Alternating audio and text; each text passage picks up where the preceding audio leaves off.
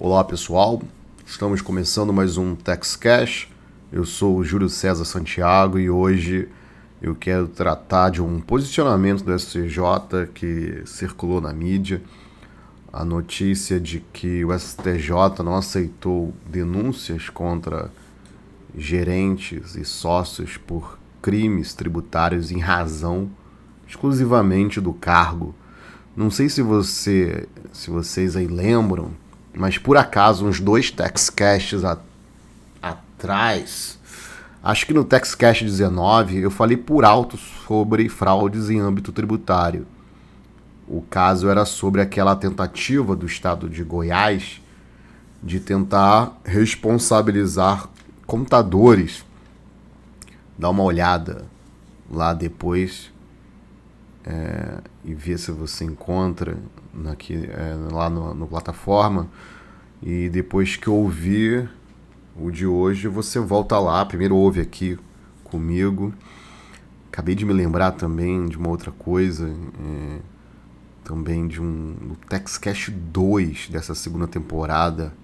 Acho que eu me lembro que eu já tratei de criminalização do direito tributário quando eu falei da operação background e da criminalização do não recolhimento intencional do ICMS. Então, esse TextCast 19, o TextCast é, número 2, você já tem aí um, um bom panorama de reflexões sobre esse tema da criminalidade contra envolvendo aí o direito tributário.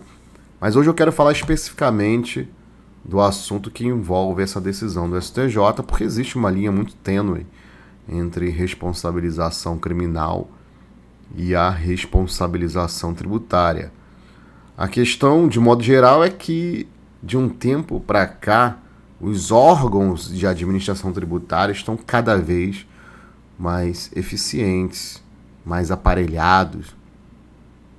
Por exemplo, a emenda constitucional 42 de 2003 possibilitou um pouco isso, ajudou isso, quando alterou o artigo 37 da Constituição para afirmar que as administrações tributárias são atividades essenciais ao funcionamento do Estado e terão recursos prioritários para a realização de suas atividades.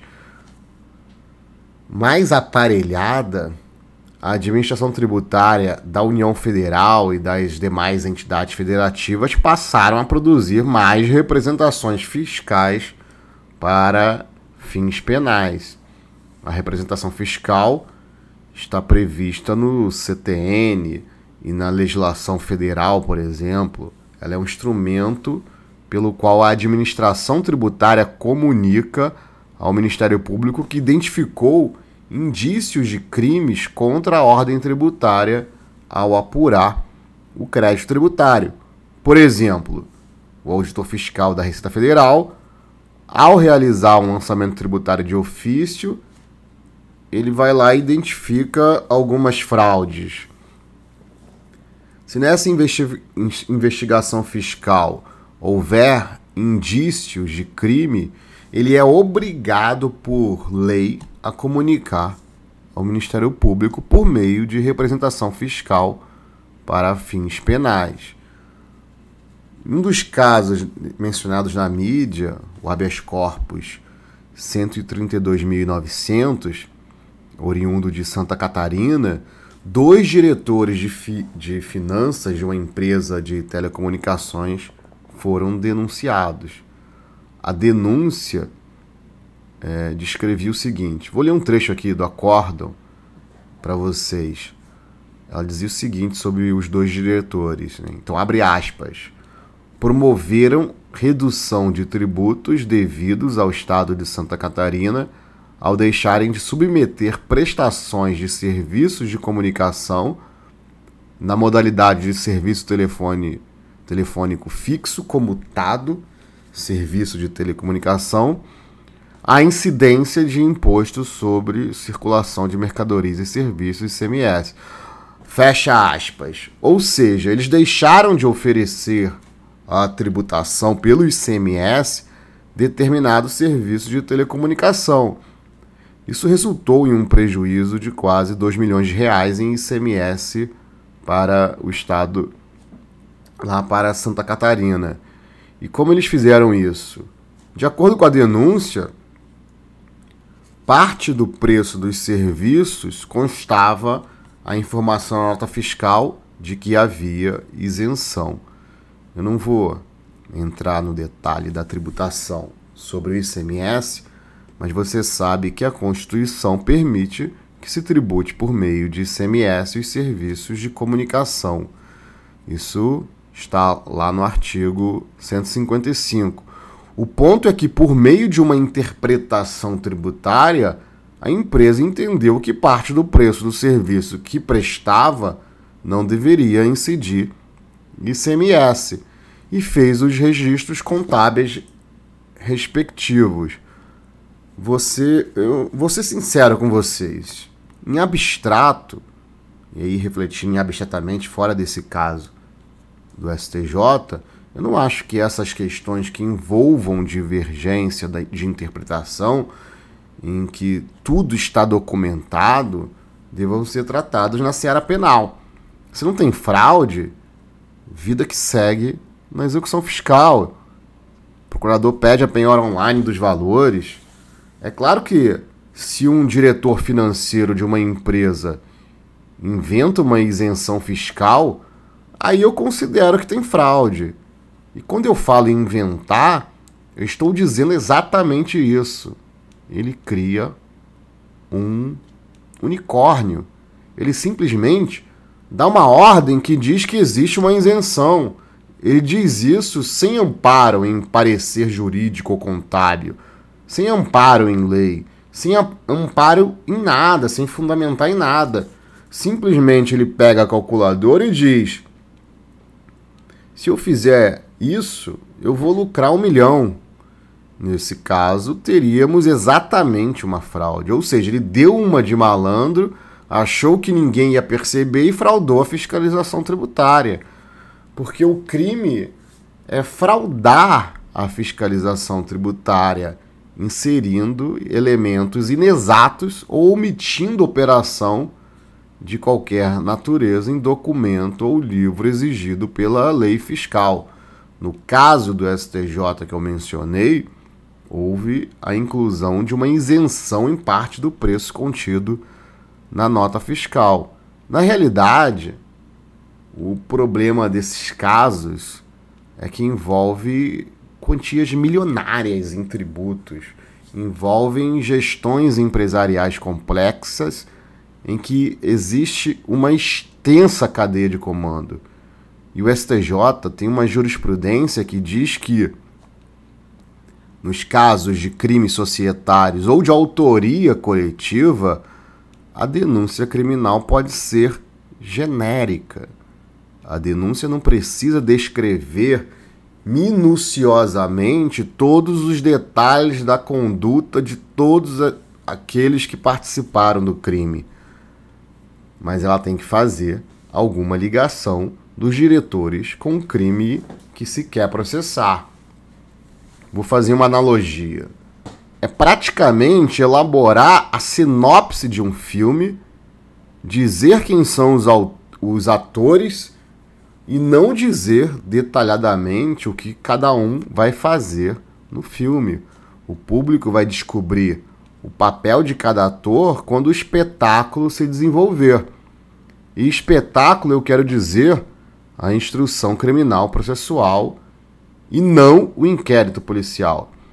O problema é que, se a denúncia não contiver essa ligação entre autoria e o crime, haverá responsabilidade objetiva. E vocês sabem que isso não é admitido em direito penal. A gente não pode transformar, ou melhor, regredir o direito penal à época dos espetáculos punitivos. Época em que se arrancava a confissão pública do condenado mediante tortura física, como ocorria no século XVIII, tal qual nos lembra o Vigiar e Punir de Michel Foucault. pode ser que hoje em dia o processo penal nem tenha mais aquela tortura física para arrancar a confissão. Pode ser não, né? Não tem, né? Eu falei pode ser, mas processo penal não tem essa ideia, ela não deveria ter, né? Não tem. Tô falando que não tem. Mas com certeza a tortura psicológica permanece. É uma tortura velada. Importante, então, que o direito penal seja o último recurso para proteger o bem jurídico. E qual o bem jurídico que a legislação quer proteger? A ordem tributária. Então, para não ficarmos só no direito penal e voltarmos um pouco mais para o direito tributário, é preciso que as representações fiscais para fins penais sejam a exceção nesse sistema. Por exemplo, em âmbito federal, a legislação dá um prazo de 10 dias para que o auditor fiscal represente ao Ministério Público. A legislação prevê até que em certos casos, como no caso de já ter havido confissão de dívida, a, representação se dê automaticamente.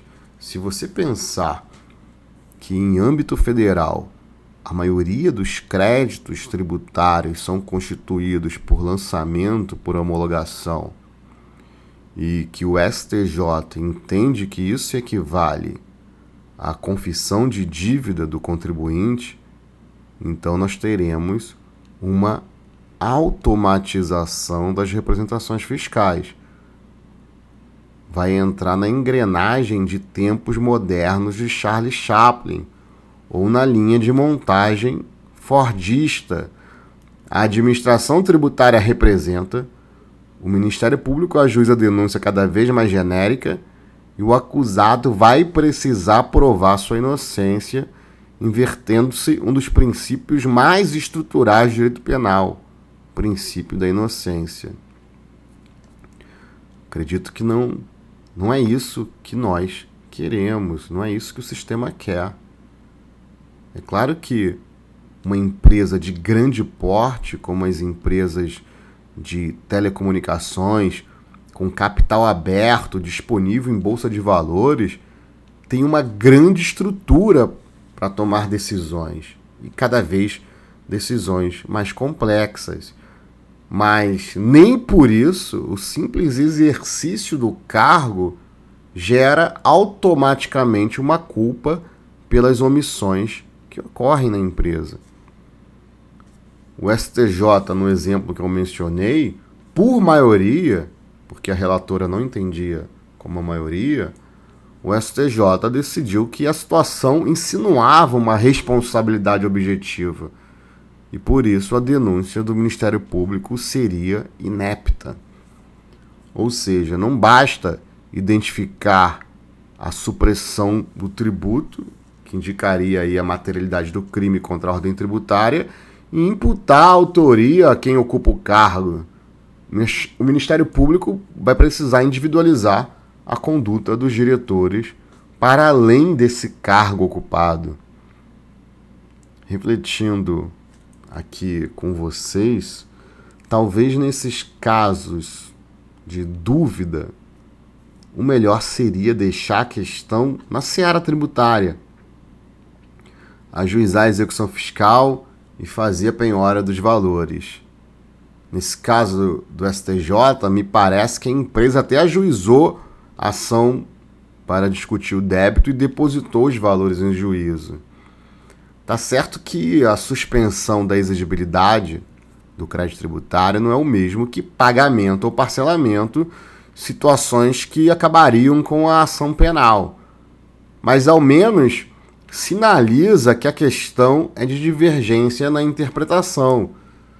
Desde é claro que a divergência seja real, exista no mundo jurídico, porque se for uma divergência sem qualquer fundamento, como naquela hipótese absurda que eu mencionei antes, do diretor fazer lá as contas na calculadora e inventar uma isenção, aí nesse caso pouco importa que a empresa tenha ajuizado a ação para discutir o débito.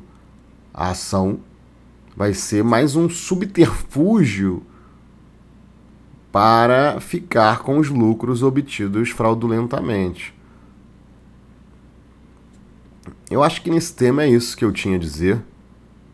Então, sobre essa questão da responsabilização criminal, mais um tema aí para a gente tratar de responsabilidade criminal em questões tributárias, que é sempre muito complexo, que a gente tem sempre que refletir com cuidado. Eu acho que o que fica aqui é que a gente tem que tratar essas questões das as questões tributárias de modo excepcional, para a gente não, não trazer de volta um mundo de espetáculo da condenação criminal. E no caso aqui, da investigação criminal. Eu vou ficando por aqui. Me procura lá nas redes sociais, me fala aí que você entendeu. Forte abraço e até a próxima.